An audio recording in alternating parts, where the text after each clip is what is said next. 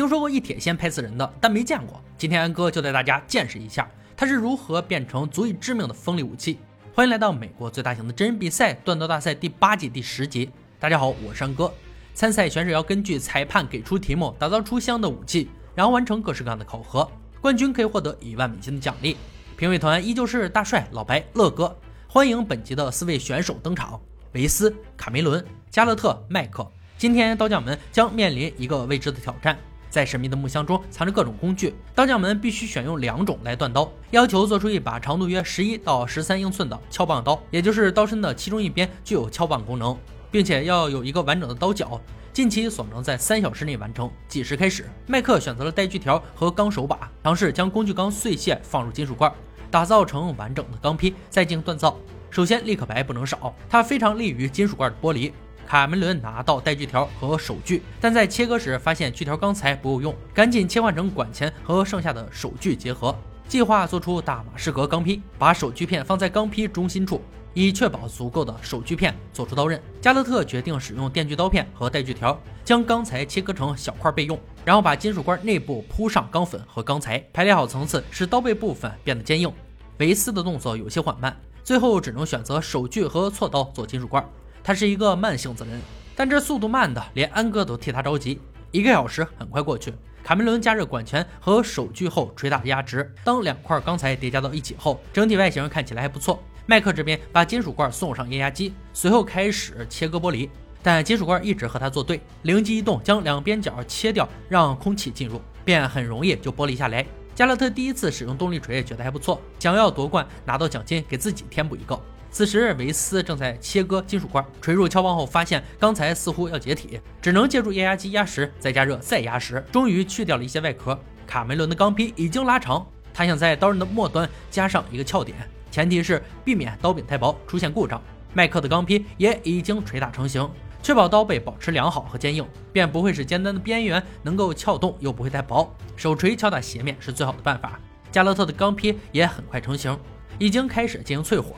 出桶后，赶紧用锉刀测试，没有任何损伤，刀身很坚硬。而速度本来就慢的维斯又发现刀身长度不够，只能重新加热后捶打拉长。麦克在淬火前想要在刀柄处钻孔，但钢坯太硬，钻头都被崩飞了，结果只钻出一个孔。时间有限，他要赶紧淬火才行。还好刀身不错，很是喜人。时间转眼还剩十五分钟，卡梅伦这边就没那么顺利了，淬火两次都未能如愿，只能硬着头皮来第三次。锉刀划过刀身，好转了许多。慢性子的维斯最后完成淬火，而加勒特却误把撬点放在刀柄处。反应过来之后，为时已晚。裁判的倒计时已经响起，只能停下手上的动作，等待检测。维斯第一个呈上作品，刀型不错，但刀柄末端出现分层，原因是在拉长时压力过大所致。如果加上刀柄固定，问题不大。卡梅伦的刀身造型优美，堆叠的锻造方式让刀身很坚硬。从撬点上来看，它很有锻造潜力。接着是加勒特。首先是手柄醒目的翘点有些碍事，并且有裂痕，从刀脊延伸到刀身。而麦克因为金属罐没有拆干净，所以刀身表面出现一些分层，用研磨机就能轻易磨掉。且刀柄有些偏，加以修正便是一把好刀。最后，裁判宣布第一回合淘汰者是加勒特。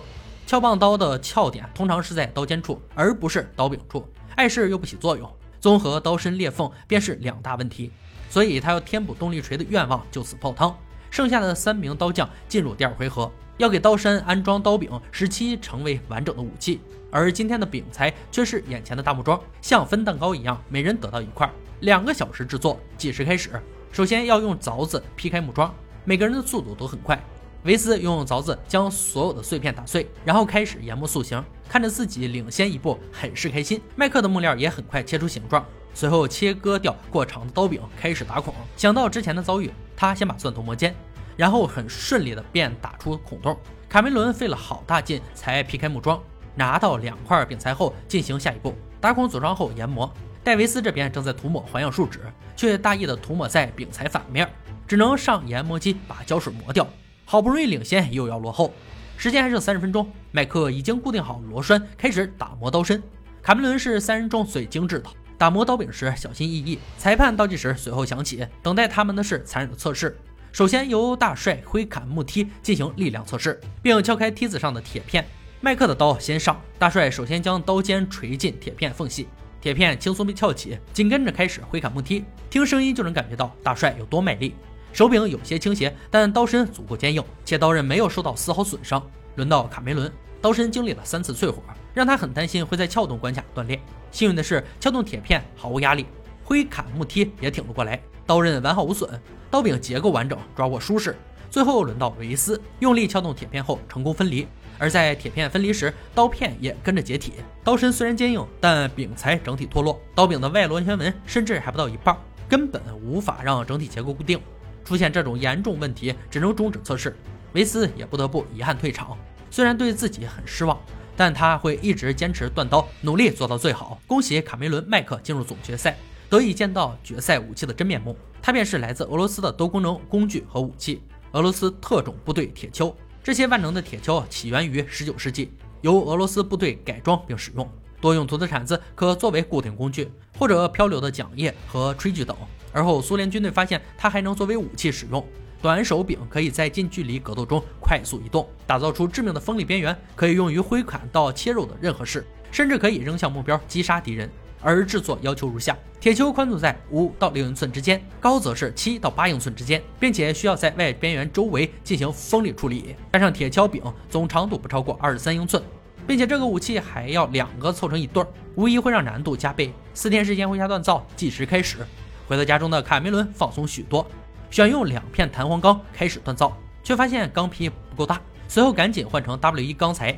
麦克也选用同样的钢材，可没想到加热捶打后却爆开了，果断丢弃换一块新钢材，一天就打造出一个铁锹的大概轮廓。转眼来到第三天，卡梅伦的钢坯已经形成一个铁锹的轮廓，忙到晚上完成第二个，准备淬火，加热到满意温度后放入油桶，锉刀测试清脆响亮，坚硬无比。麦克这边第二个铁锹轮廓已经成型。来到第四天，卡梅伦开始制作铁锹柄，研磨出良好的手感。削尖一头插入铁锹内固定，并刻下幸运的文字，希望能给他带来好运。麦克此时也完成淬火，安装好铁锹柄，研磨出凹槽，防止划手。四天时间转瞬即逝，两人带着各自的武器回到赛场。两对铁锹的外观都很不错，接下来要看看它们的实用性。首先是乐哥最爱的杀戮测试。他要用铁锹砍弹道假人，测试杀戮程度。卡梅伦先上，乐哥双手挥砍直击假人腹部，两把铁锹轮流砍向颈部，鲜血飞溅。铁锹刀刃很锋利，整体重量适中，但手柄有些滑手，会偏移方向。轮到麦克，乐哥对准假人腹部猛烈突刺，最后螺旋式挥砍切掉假人下巴，刀刃锋利无比，手柄上的纹路可以起到防滑作用。是一副杀戮十足的铁锹。接着由老白投掷铁锹击中木桩，并劈砍篱笆，测试强度和整体结构。还是卡梅伦先来，老白两下飞铲纷纷击中木桩，劈砍篱笆貌似有些不稳定。对投掷而言，光滑的手柄很棒，但在砍击时却不好抓握，总在手中转动，导致利刃处出现卷边。随后轮到麦克，一飞铲正中靶心，砍篱笆更是力道十足，利刃没有出现丝毫瑕疵，完成的很漂亮。是一把精良的工具。乐哥意犹未尽，再次登场。这次要将杀人切碎，测试利刃锋利度。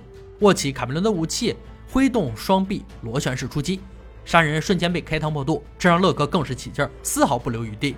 刀刃锋利，在挥砍和切割上没有问题。看着对手的精彩表现，麦克有些紧张。只见乐哥一阵如狼似虎般的猛烈操作，杀人损伤惨重，已无力回天。利刃边缘很锋利，手柄舒服。每个切口都切入很深，残酷的测试全部结束，又到了最紧张刺激的时刻。经评委商议后宣布，最后一名淘汰者是迈凯伦。他的铁锹手柄问题不是很大，主要是刀刃不够坚硬，出现卷边，但整体表现还是很不错的，绝对有足够的能力做到更好。让我们恭喜麦克成为新一级冠军，并带走一万美金的支票奖励。以上就是锻刀大赛第八季第十集的内容。本集的决赛武器：俄罗斯特种部队铁锹。也叫做萨帕卡铁锹，短柄且有三个锋利无比的棱角，步兵会使用它来挖冰坑或者其他防御土方工程。它也就是一种致命的武器，像战斧一样劈砍刺激敌人进行杀戮。曾有报道称，俄罗斯特种部队新兵的魔鬼训练便是用铁锹和疯狗搏斗，个别新兵便被关进没有窗户的房间里，只有一把铁锹和一只狗，要么杀死他，要么被他杀死。利用这种残酷的考验，使存活的新兵成为人形兵器。而这种多功能铁锹在受欢迎的生存节目《孤单》的第三季中就用到。好了，今天的解说就到这里吧，我们下期再见。